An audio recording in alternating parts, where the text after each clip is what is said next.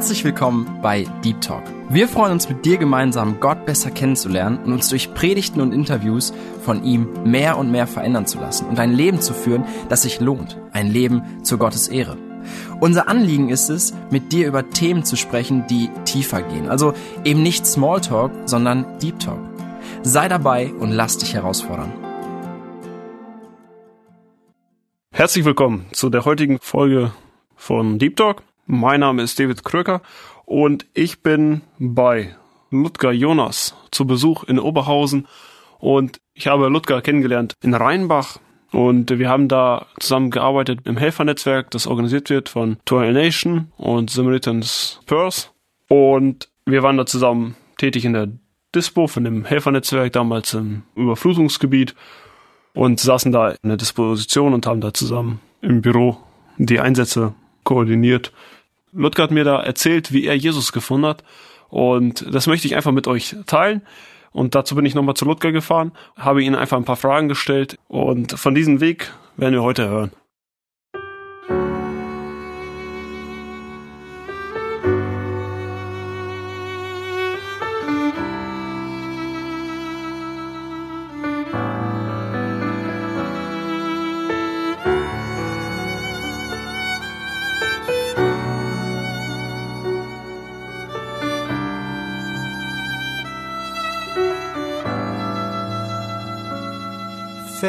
Verraten, verworfen, verlassen, verlacht, verspottet, gekreuzigt, zum Abschaum gemacht, doch sündlos gerecht, heilig ohne Schuld. Er trägt das Lamm Gottes, sein Leiden mit Geduld Warum muss er so leiden? Wer tut ihm sowas an? Für meine schweren Sünden hängt er am Kreuzesstamm und er trägt eine Krone mit Dornen spitz und lang und Blut floss aus seinen Wunden, als mit dem Tod er rang. Es floss Blut für meine Sünden. Es floss Blut für mein Gericht. Es floss Blut mein Leben. Es floss Blut, Blut für mich,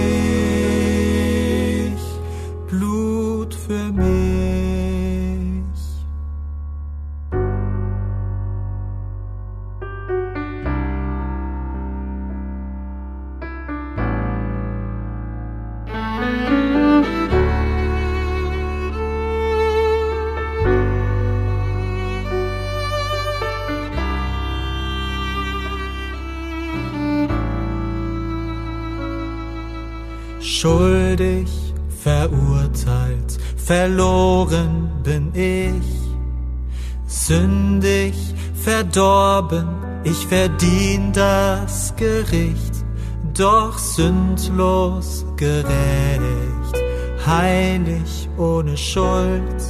Er trägt das Lamm Gottes, meine Strafe mit Geduld Warum muss er so leiden? Wer tut ihm sowas an? Für meine schweren Sünden hängt er am Kreuzesstamm und er trägt eine Krone mit Dornen spitz und lang und Blut floss aus seinen Wunden, als mit dem Tod er rang. Es floss Blut für meine Sünden. Es floss Blut für mein Gericht. Es floss Blut für mein Leben. Es floss Blut, Blut für mich,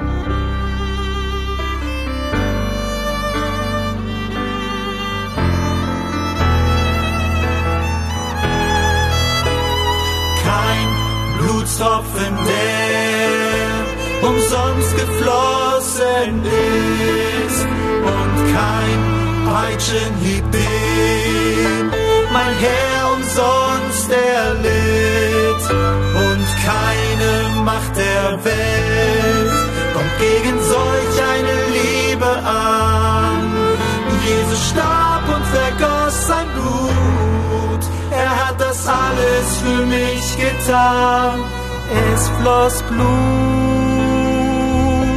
für meine Sünden.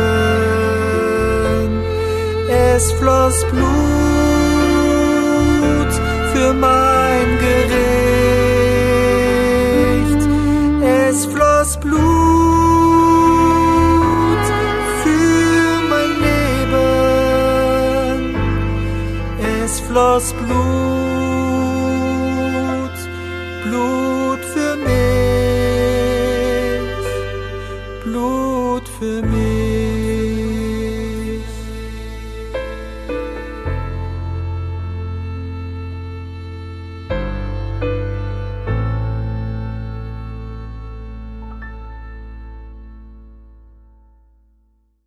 Ich bin heute in Oberhausen bei einem Freund zu Besuch, den ich kennengelernt habe. Und ja, er wird sich jetzt mal euch selber vorstellen, ganz kurz. Und dann äh, werden wir einfach was von seiner Geschichte hören, wie er ja Gott erleben durfte.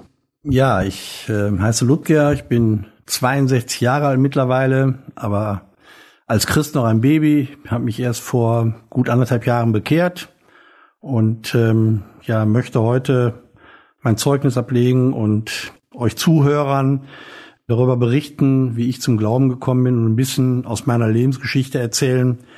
Ja, in der Hoffnung, dass, dass es ja von euch, bei den Zuhörern, Menschen gibt, die vielleicht was Ähnliches erlebt haben, in einer ähnlichen Situation waren und dann eben auch mit meiner Geschichte was anfangen können und vielleicht sich motiviert fühlen, auch mal über ihr Leben nachzudenken, so wie ich das auch musste.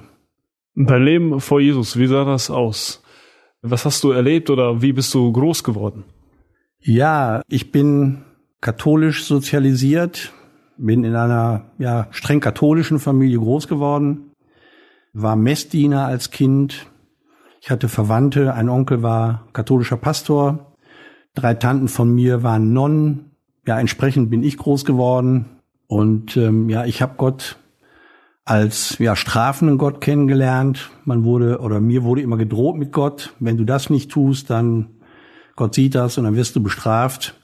Ja, und so bin ich groß geworden und ähm, das hat mich doch wirklich über viele Jahre sehr, sehr, sehr geprägt. In Deutschland besteht ganz normal die Schulpflicht und die hast du ganz normal dann wahrscheinlich auch absolviert und äh, bis anschließend ging das Berufsleben los, richtig? Wie sah das aus? Wie hast du da die, den, deinen Start absolviert? Ja, vielleicht muss ich noch ein bisschen vorher anfangen, bevor ich zur Schule gegangen bin. Ich war in der katholischen Kirche sehr aktiv. Ich war ja auch Messdiener. Ich bin aber auch ein Missbrauchsopfer der Kirche geworden. Bin sexuell missbraucht worden. Und das hat mich schon sehr geprägt. Und ich, ich war, also ich habe das alles nicht verstanden als Kind. Ein Kind kann das nicht verstehen, wie auch. Hatte aber immer dieses Gefühl, dass ich an der Situation, an meiner Situation selber schuld bin. Und ich bin deswegen und auch wegen meiner familiären Umstände, mein Vater war Alkoholiker, mein Vater hat meine Mutter verprügelt, aber auch uns Kinder verprügelt. Und ähm, ich bin so groß geworden mit Schlägen, mit Bestrafungen und bin sehr früh schon, ja, habe ich nach Möglichkeiten gesucht, wie ich zur Ruhe kommen kann, wie ich ja Frieden finden kann. Und den habe ich gefunden in ja Alkohol schon sehr früh und Tabletten. Mit 14 Jahren bin ich angefangen Und das hat mir eine Zeit, sag mal, geschenkt, wo ich einfach Ruhe hatte, wo ich eben nichts mehr gemerkt habe, eben aber auch nicht mehr die, die negativen Dinge gemerkt habe. Das war so mein Einstieg.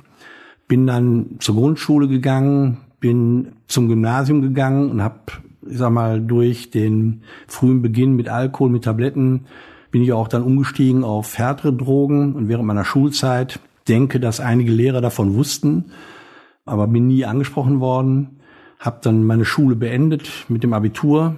War natürlich kein gutes. Der Abschluss war nicht besonders gut.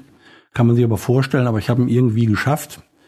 Und habe dann kurz nach äh, meiner Schule, nach dem Abitur, ja, musste ich zur Bundeswehr. Bin aber frühzeitig entlassen worden aufgrund meines Konsums von Drogen und Alkohol. Ich war nicht tragbar und habe dann kurz danach meine erste stationäre Therapie gemacht, Drogenentzugstherapie ja. Ja, Wahnsinn.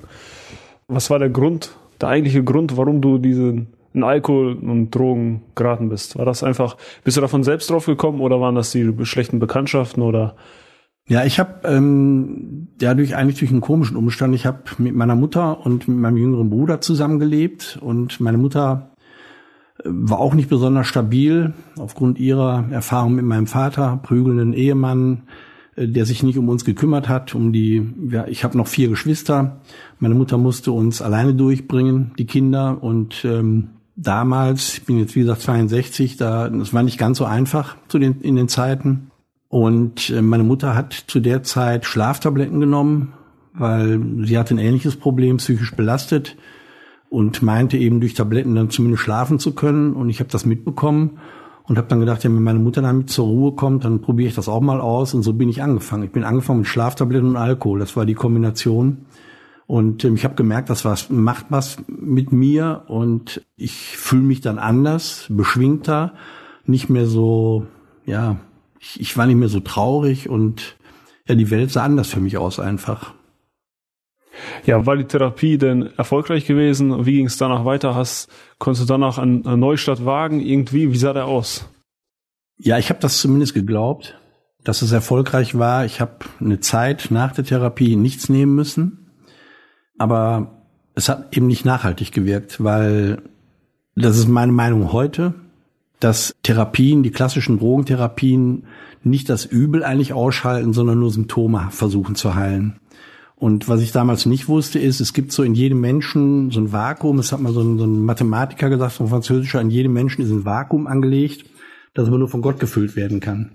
Und ich habe versucht, dieses Vakuum mit allen möglichen Dingen zu füllen, aber das hat nie geholfen. Also ich habe alles Mögliche probiert.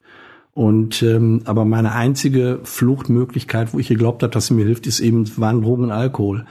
Und ich nach dieser Therapie war ich ungefähr ein Jahr trocken und clean und danach habe ich wieder angefangen, weil meine Lebensumstände haben sich nicht verändert. Also ich hatte mich nicht verändert und ich hatte nicht wirklich irgendwas, ja, worauf ich wirklich aufbauen konnte. Da war nichts, da war keine Substanz, es war nicht nachhaltig. Wenn du gesagt bekommst in der Therapie, ja, du musst dir nur ein gutes Hobby suchen und dann wird schon alles gut, ja, dem ist eben nicht so. Das habe ich jetzt sehr vereinfacht gesagt, aber so ähnlich ist es. Und ähm, mit Gott wollte ich nichts zu tun haben. Ich hatte das auch alles komplett verlassen. Das war nicht mehr meine Lösung mein Gott war nur strafend und war kein Liebender und ähm, ja, was, was wollte ich mit dem so? Und ähm, wie gesagt, ich habe im Außen immer versucht, im Außen meine ja meine meine Zufriedenheit zu finden, aber ich habe sie nie gefunden, nie. Du bist ein erfolgreicher Manager gewesen bei großen Unternehmen. Willst du uns auch darüber ein bisschen was erzählen?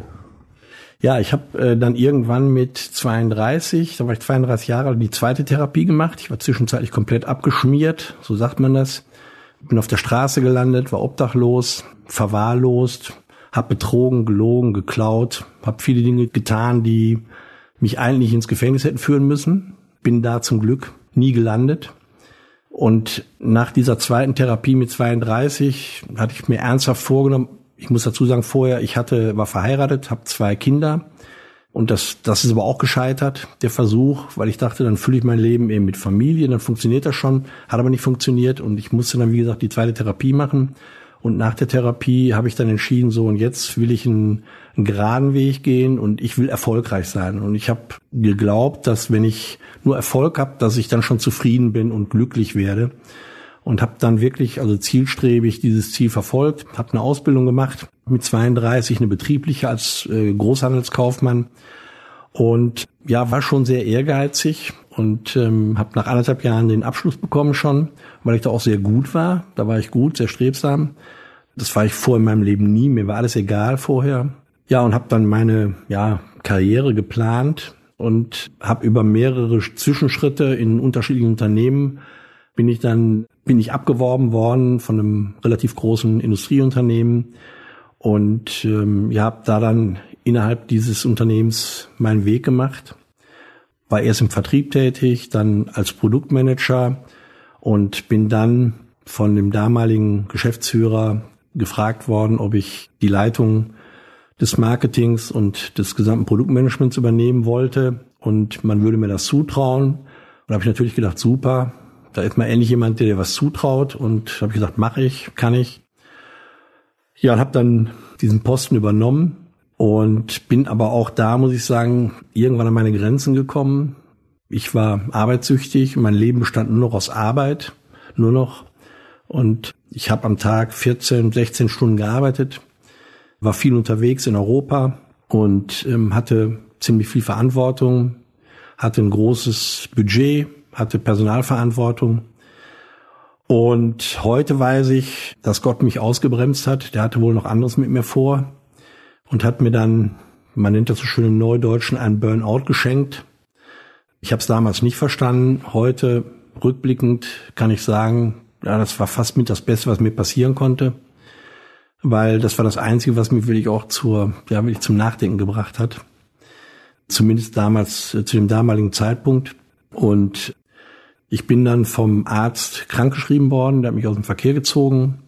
Ich durfte nicht mehr arbeiten, der hat mir das verboten und der hat mir aber auch gleich beim ersten oder nach dem ersten Gespräch gesagt, dass er davon ausgeht, dass ich vermutlich nicht mehr in den Beruf zurück dürfte, weil ich könnte das nicht mehr und habe dann Depressionen gehabt, bin medikamentös eingestellt worden, habe ungefähr zwei Jahre die Medikamente genommen.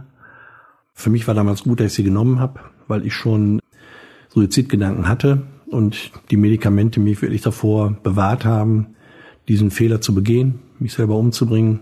Und ähm, habe dann meine heutige Ehefrau, mit der ich damals schon zusammen war, sind wir umgezogen und meine Frau ist damals, meine heutige Frau, damals wie gesagt noch nicht verheiratet, wir waren beide nicht gläubig, hat dann einen Glaubenskurs besucht, weil sie auch ein suchender Mensch ist, genau wie ich. Und sie ist aber aktiv geworden, hat einen Glaubenskurs gesucht, einen gefunden und ist dort jeden Donnerstag hingegangen. Und donnerstags abends, wenn sie dann wiederkam, haben wir dann bis nachts in der Küche gesessen bei uns und meine Frau hat mir erzählt, was sie erlebt hat. Und ähm, ja, ich war ganz neugierig. Mich hat das fasziniert, wie begeistert sie davon war, von den Geschichten, die sie gehört hat über Jesus, was sie aus der Bibel kennengelernt hat, die Fragen, die sie hatte, die beantwortet worden sind. Und sie hatte auf einmal durch diesen Kurs, ja, hat sie Jesus verstanden. Sie hat Jesus verstanden. Und ähm, sie hat sich da bekehrt, so kann man das sagen, in dem Kurs. Und das hat mich total neugierig gemacht. Und ich habe gedacht, wenn ja sie so viel daraus ziehen kann, warum soll mir das nicht auch gelingen? Und habe diesen Kurs ein Jahr später gemacht, diesen gleichen Glaubenskurs. Mein Problem war nur, ich bin mit mehr Fragen aus diesem Kurs rausgegangen, als ich, als man mir hätte beantworten können. Also ich war vorher, ich war nachher fragender als vorher.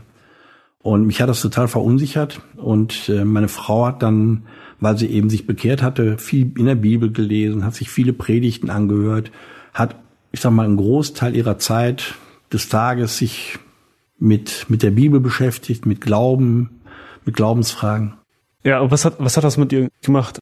Deine Frau ist fasziniert, deine Frau ist fasziniert von Gott und du suchst noch immer und findest die Ruhe nicht und und deine Frau, die hat einfach die Freude gefunden und es geht ihr gut und du musst zusehen, wie, wie sie halt erfüllt ist und du hast noch immer gähnende Leere in dir. Was hat es mit dir gemacht? Das ist eine gute Frage. Ähm, es trifft aber auch den Punkt. Ich habe gesehen, wie begeistert meine Frau war, wie, wie sie aufgegangen ist. Sie wurde immer neugieriger und hat sich immer mehr damit beschäftigt und hat mich dann versucht zu ermuntern und ja, lies doch mal in der Bibel, das wird dir helfen. Und ähm, aber ich hatte nicht das Verständnis dafür und für mich war der Gott immer noch der strafende Gott. Und sie sagte, ja, ist doch der, Gott ist doch dein Vater. Und ich habe dann sinngemäß gesagt, geh mir weg mit Vater. Ich hatte keinen Vater und ich weiß, Väter lieben nicht. Also lass mich in Ruhe damit. Und das hat mich eigentlich noch mehr in die, ja, in die Enge getrieben. Und ich kannte ja eine Lösung. Ich, ich wusste ja, was mir hilft. Nämlich trinken. Trink Alkohol. Und dein Problem wird gelöst. Und ich habe das wieder gemacht. Und wir haben zusammengelebt. Meine Frau hat in der Bibel gelesen, ist im Glauben gewachsen und ich bin genau entgegengesetzt gegangen und habe getrunken, habe abends getrunken, damit ich nachts schlafen konnte und war zwischenzeitlich in zwei, nee, in drei, drei Entzügen im Krankenhaus. Ich habe drei Entzüge mitgemacht. Ja, und dann kam das große Wunder, muss ich sagen, wirklich ein großes Wunder. Ich war an meinem Tiefpunkt am 21. Januar des letzten Jahres und für mich gab es die Frage, bringe ich mich um oder nicht. Und ich habe morgens noch getrunken, noch im Bett liegend und habe mich dann ins Wohnzimmer gesetzt. Die Jalousien waren nur noch unten. Ich wollte schon kein Tageslicht mehr in meine Wohnung lassen. Genauso dunkel war es auch innerlich in mir. Und ich musste mir die Frage beantworten, will ich leben oder will ich sterben? Und ähm, ich wusste, ich hatte hinten hinter mir in einem Regal eine Bibel stehen und habe gesagt, so komm, habe mich daran erinnert und habe gedacht, so komm, ein Versuch, ne? gibst du der Bibel noch so. Vielleicht hilft's ja doch. Und ich habe dann Daumenkino gespielt in meiner Bibel und bin hängen geblieben bei Josua 1,9. Sei mutig und stark, habe keine Angst, verzweifle nicht, denn ich, der Herr, dein Gott, bin beide, wohin du auch gehst. Ja, und das hat mich irgendwie, also jetzt, wo ich drüber rede, krieg ich noch Gänsehaut. Das war so dieses Bild, ich bin im Sumpf, versinke immer tiefer, lese diesen Vers und habe das Gefühl, jemand reicht mir die Hand und will mich aus diesem Sumpf rausziehen. Und ich bin am gleichen Abend noch zu den anonymen Alkoholikern gefahren, in eine Selbsthilfegruppe und musste seit diesem Tag nichts mehr trinken. Wie ging es dann weiter? Wen hast du dann aufgesucht, um da einfach weiterzumachen und da mehr rauszufinden und jetzt einfach versuchen, da weiterzumachen bei der Bibel und einfach diesen Ansatz weiter zu verstehen und da Halt zu finden? Ja, ich war ja wieder ausgezogen, hab, hatte zwei Jahre alleine gelebt und weil der Zustand mit meiner Trinkerei war natürlich nicht tragbar, für meine Frau auch nicht. Und wir haben innerhalb einer Stadt gewohnt und sie hat die Entwicklung mitbekommen von mir und wir sind uns wieder näher gekommen. Und wir haben dann hier in der Küche in der Wohnung zusammengesessen und sie sagte mir dann, sie hätte im Briefkasten eine Postkarte, einen Flyer gehabt und da würde jemand einladen in ein Traditionslokal in Oberhausen, Gedanska heißt das, kennt jeder Oberhausener. Und ähm, da wäre eine Veranstaltung, ob ich Lust hätte, da mitzukommen. Und ich dann habe ich sie gefragt, ja, was, was für eine Veranstaltung geht's denn da, was ist denn da? Und dann sagte sie, ja, da sind Menschen, die über sich reden wollen. Aber wer das ist, weiß ich nicht, wer das veranstaltet. Kann ich dir nicht sagen. Es war aus dem Flyer nicht ersichtlich. Ja, und ich habe dann spontan gesagt, ja, mache ich. Ich gehe mit. Meine Frau war total verwundert, dass ich überhaupt zugesagt habe, weil sie konnte sich gar nicht vorstellen, dass ich zu so einer Veranstaltung mitgehe. Aber ich glaube heute, dass nicht ich das war, der da geantwortet hat. Also ich glaube, da war schon was im Gange, was ich da aber noch nicht verstanden habe. So. Und dann waren wir auf dieser Veranstaltung in Gdanska. Da waren total nette Leute, total nette Menschen, die uns ganz lieb begrüßt haben. Und ähm, da war eine kleine Bühne und da waren drei Menschen, die dort über ihr Leben gesprochen haben. Auch in der Interviewform, wie wir das jetzt hier machen. Und das war total lebendig und der erste, der auf der Bühne war, war ein, ja, ein Mann, jüngerer Mann, der erzählt aus seinem Leben und ich konnte da nichts mit anfangen. Mit der Geschichte, weil das hatte nichts mit meinem Leben zu tun, gar nichts. Und dann kam der zweite junge Mann auf die Bühne und erzählt aus seinem Leben und ich habe auf einmal wirklich ganz, ganz große Ohren bekommen. Und meine Frau hat die Veränderung, das hat sie mir nachher gesagt, gesehen, wie aufmerksam ich auf einmal zugehört habe. Und der hat Dinge aus seinem Leben erzählt, die ja in bestimmten Teilen ähnlich waren wie ja Geschichten aus meinem Leben, die ich erlebt habe. Und dann irgendwann schwenkte er um und sprach nicht mehr über seine alten Geschichten aus seinem Leben, sondern über das, was sein Leben neu gemacht hat, über die Veränderung. Und der sprach dann davon, dass er Jesus gefunden hat, zum Glauben gefunden hat und dass er jetzt ein anderer Mensch ist und anders denkt, anders lebt und mich hat das total fasziniert, total. Ich fand das, also dem konnte ich das abnehmen. Dem, dem konnte ich das glauben, weil der, wie gesagt, der hat ähnliche Dinge erlebt, wie ich erlebt habe. Der hat auch mit Drogen zu tun, noch in anderen kulturellen Hintergrund zwar, aber einige Geschichten waren sehr ähnlich meiner Geschichte. Und über diese Identifikation mit ihm konnte ich ihm das glauben, was er gesagt hat. Weil ich habe mich da wiedererkannt. Ich habe das gesehen. Also der hatte dieses Loch in sich, der hat Drogen genommen, genauso wie es mir ging. Und da habe ich gesagt, boah, gesagt habe ich es nicht, aber ich habe es gedacht. Ja, wenn, wenn das bei dem funktioniert, dann funktioniert das bei dir auch.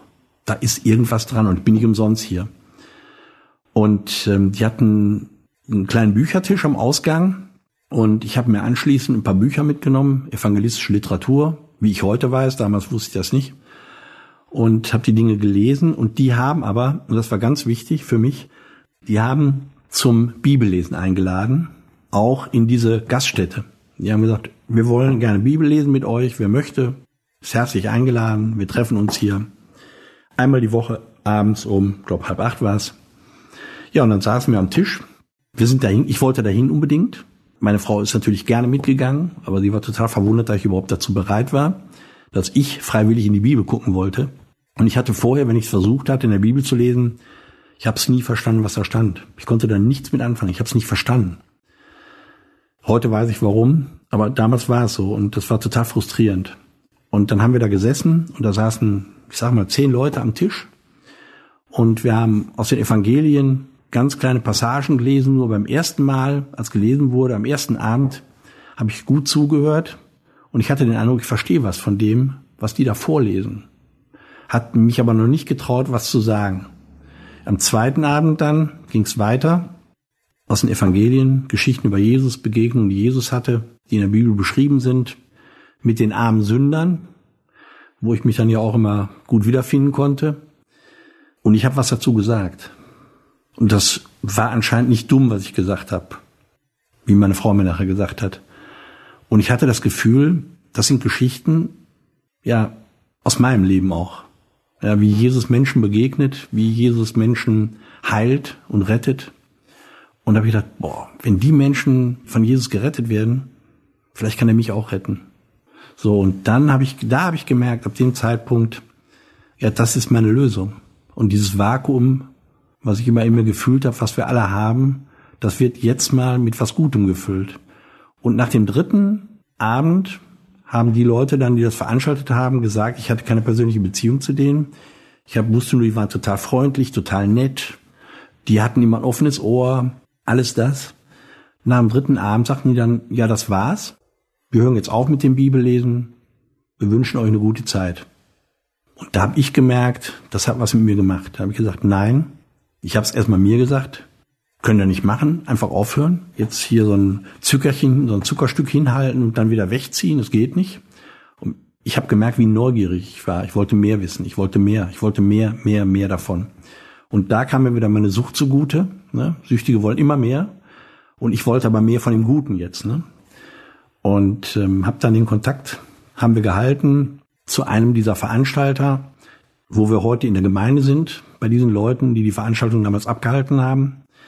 Und ähm, ja, ich hab, wir haben drauf gedrängt, oder ich habe drauf gedrängt, wir müssen jetzt weitermachen, hier dürfen wir nicht aufhören. Ja, und dann ging es weiter. Ja, jetzt bist du hier in Oberhausen in einer Gemeinde, in einer Gemeinde, die recht neu ist, recht, recht noch in der Anfangsphase steht und darfst da auch Gott dienen und ja, wie sieht dein Dienst eigentlich für Jesus aus? Wie, wie versuchst du auszuleben, dein, dein Glauben jetzt? Ja, es, ich muss da ein bisschen ausholen. Es war dann so, dass der, einer der Ältesten mit seiner Frau zusammen, mit mir und meiner Frau dann eine Viererschaft gemacht hat. Wir haben uns zu viert getroffen, alle 14 Tage und haben einen Glaubenskurs gemacht zusammen über acht Abende. Und äh, das hat mir total geholfen, hat mich wirklich weitergebracht. Ich habe viel mehr verstanden von allem. Und wir haben gebetet, was ich vorher nie konnte oder kannte auch nicht. Ich kannte es nicht und auch nicht konnte. Ich habe mich immer geschämt dafür vorher. Haben ganz viel gelernt und ich habe den Mann immer gefragt, was ist denn meine Berufung? Jetzt bin ich bekehrt, ich glaube an Jesus. Was soll ich denn machen für ihn? Was, was kann ich machen? Und der total weise hat immer gesagt, warte ab, der Herr wird's dir zeigen. So, und ich habe dann irgendwann ein Buch in die Finger bekommen von An die Bühne heißt der. Der Bomber heißt das Buch und der war auch süchtig, der war im Gefängnis und so weiter. Der ist leider schon oder sehr jung verstorben.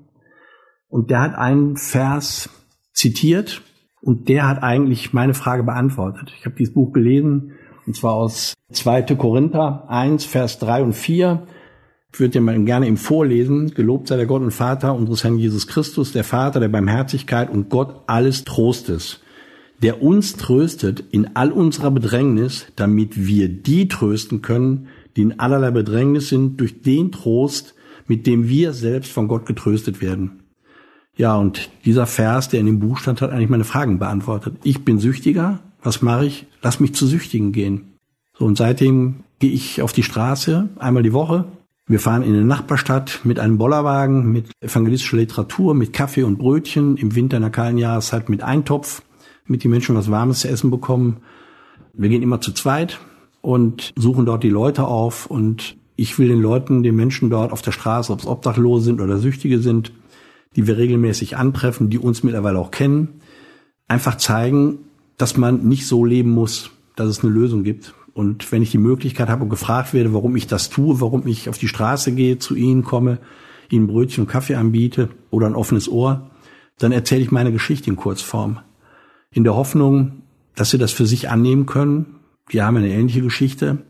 Und dass Sie wirklich den Herrn als ja ihre Medizin ansehen und nicht mehr die Drogen und Alkohol. Ja. Das ist eine der Dinge, die ich heute tue, wie ich mich in den Dienst stellen lasse. Also ich habe ein Herz für Menschen, die in Not sind. Ich bin kein Lehrer oder Prediger. Ich bin eher so der Diakon. Und ich muss raus zu Menschen, die in Not sind. Ich habe dich ja, David, im Ahrtal kennengelernt. Wir waren zusammen dort und ja, da ist mein Herz auch für gewachsen. Ich bin nach wie vor im Ahrtal tätig, für die Menschen, für den Herrn, für ein christliches ja, Missionswerk. Und ähm, mich erfüllt das immer. Und ich gehe immer reicher, komme immer reicher nach Hause, als ich hingefahren bin. Ob's ob's nach den Straßeneinsätzen ist oder im Ahrtal ist. Das ist so, ja, wie soll ich sagen, das ist so zufriedenstellend. Ja, das gibt, also je mehr man gibt, desto mehr bekommt man selber auch. Und das ist äh, unvorstellbar. Ich war früher ein Nehmer, ich habe genommen. Ja, Süchtige sind Nehmer. Und ich möchte jetzt gerne ein Geber sein. Und ja, und das ist irgendwie, das ist meine Berufung und mich erfüllt das und ich danke dem Herrn dafür und ich danke dem Herrn dafür, dass ich, dass ich sehen kann so oft, wie gut es mir geht, ja, dass er mir geholfen hat, dass ich, dass ich heute so leben kann, wie ich lebe. Ich habe keine körperlichen Gebrechen. Ich habe nichts überbehalten von 20 Jahren Drogenkonsum und Alkohol und sehe dann die Menschen auf der Straße oder im Ahrtal, die Betroffenen, von der Flutkatastrophe und kann wirklich nach jedem Einsatz nur sagen, danke, danke, lieber Gott, ja, dass, dass, dass, dass es mir so gut geht, ja. Also das ähm, bewirkt in mir einfach totale Dankbarkeit, ja. Für alles das, was, was ich von, vom Herrn geschenkt bekommen habe. Und da ist es meine Pflicht, finde ich. Also sich zu bekehren ist eins, aber Bekehrung ist ja nicht nur ein Gefühl, sondern Bekehrung ist für mich auch eine Verpflichtung. Ja, ich bekomme so viel, die Gnade, die ich jeden Tag erleben darf, wenn ich dazu bereit bin, sie anzunehmen. Und ich habe die Verpflichtung, einfach weiter Dinge zu geben, anderen zu geben. Das ist meine Verpflichtung, Leuten davon zu erzählen. Mir hat mal jemand gesagt, wenn es gar nicht anders geht, dann mit Worten. Ja, dass es die Lösung gibt für alle. Für jedes Übel, für jede Krankheit, für jede Schuld, für, für alles. Und ähm, ja, da sehe ich meine Aufgabe drin heute.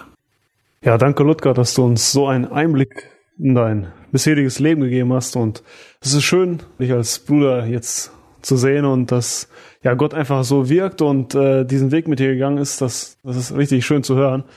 Und möchtest du noch vielleicht irgendwas an unsere überwiegend junge Zuhörerschaft einfach irgendwas sagen, den weitergeben, einen Tipp fürs Leben, wo wir noch als äh, recht junge Menschen in den Startlöchern stehen? Ja, das klingt immer so weise und so altbacken und so altklug. Aber gut, ich bin 62, ich nehme das jetzt mal raus. Aber aufgrund meiner Erfahrung, ich kann nur Empfehlungen geben. Also es gibt auch heute noch an jeder Ecke Versuchungen. An jeder Ecke werden Lösungen angeboten für jedes Problem, für jedes. Egal wie sie aussehen. Ich brauche nur Werbung angucken. Es gibt viele Menschen, die glauben zu wissen, was gut für uns ist. Und ich kann wirklich nur die, die Empfehlung weitergeben, mir hilft's, wenn ich nicht weiter weiß oder irgendeine Lösung brauche zu irgendeinem Problem. Also sucht nicht im Äußeren, traut nicht den Leuten, die euch vorgaukeln, die Lösung für euch zu haben, sondern nehmt das Wort zur Hand, guckt in die Bibel und wenn ihr Jesus noch nicht kennt, vielleicht gibt es ja Zuhörer, die noch nicht gläubig sind, die Jesus noch nicht kennen, ja, habt den Mut, die Bereitschaft, einfach die Offenheit, euch damit auseinanderzusetzen. Kritische Fragen sind total gut und wichtig und richtig. Stellt sie aber den richtigen Leuten, stellt eure Fragen den Menschen, die Erfahrung im Glauben haben, die nah am Wort sind, denen ihr vertrauen könnt. Und ja, der Herr wird euch die richtigen Antworten geben, ja. Und darauf soll ihr vertrauen, weil das ist das Einzige wirklich, was nachhaltig und ewig, wirklich, so kann ich das Christ sagen, ewig Bestand hat. Ja, ich möchte mich ähm, wirklich ganz recht herzlich bedanken, dass ich überhaupt die Möglichkeit habe, hier dieses Interview machen zu können, dass ich was aus meinem Leben erzählen kann, in der Hoffnung, dass ihr als Hörer was damit anfangen könnt und vielleicht ähnliche Parallelen seht, wie ich die gesehen habe zu dem jungen Mann, der sein Zeugnis abgelegt hat und sich dadurch mein Leben komplett verändert hat. Und ähm, ja, es gibt irgendwie so einen Vers, den ich, den ich auch immer ganz wichtig finde, gerade in so schweren Zeiten, wenn man Sorgen hat, Probleme, weil die sind ja nicht weg, nur weil man gläubig geworden ist. Probleme gibt's weiterhin. Und da gibt's heute, gab's einen guten Tagesvers, der steht im Matthäus-Evangelium, der heißt, ja, kommt alle her zu mir, die ihr mühselig und beladen seid, denn ich will euer Herz erquicken, denn ich bin demütig und mein Joch ist leicht. Also, ja, unterwerft euch dem Herrn Jesus und ihr habt die Lösung. Und ja, für mein Leben brauche ich nichts anderes mehr. Danke euch für eure Geduld und fürs Zuhören. Ja, danke dir, Ludger, dass du dir die Zeit genommen hast für das Interview. Danke, dass ich bei dir zu Hause sein konnte. Und euch, liebe Zuhörer, wünsche ich ja einfach, dass ihr auch euch von Gott finden lässt, wenn ihr ihn noch nicht in euren Herzen habt. Und dass ihr auch den Weg mit Jesus gehen könnt. Euch wünsche ich dann auch eine gesegnete Woche.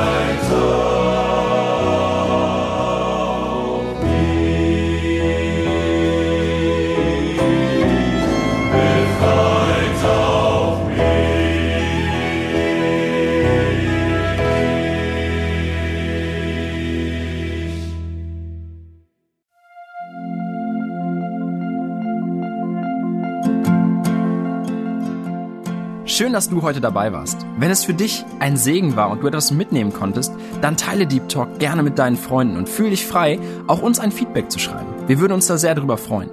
Wenn du heute zum ersten Mal dabei warst oder eine Sendung verpasst hast, kannst du alle vorherigen Sendungen auf Spotify oder auf Soundcloud finden. Mehr Infos über Deep Talk oder Segenswelle allgemein findest du auf www.segenswelle.de oder auf unserem Instagram-Feed, auch unter Segenswelle zu finden. Falls du Fragen und Anregungen, zum Beispiel Themenvorschläge hast, schreib uns gerne. Wir wünschen dir noch eine gesegnete Woche mit den Worten aus Kolosser 3, Vers 17.